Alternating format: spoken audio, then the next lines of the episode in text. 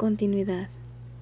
Hay en algunas cosas antiguas una huella de una esencia vaga, más que un peso, una forma, un éter sutil, indeterminado, pero ligado a todas las leyes del tiempo y el espacio, un signo tenue y velado de continuidades que los ojos exteriores no llegan a descubrir, de dimensiones encerradas que albergan los años idos, y fuera del alcance, salvo para llaves ocultas.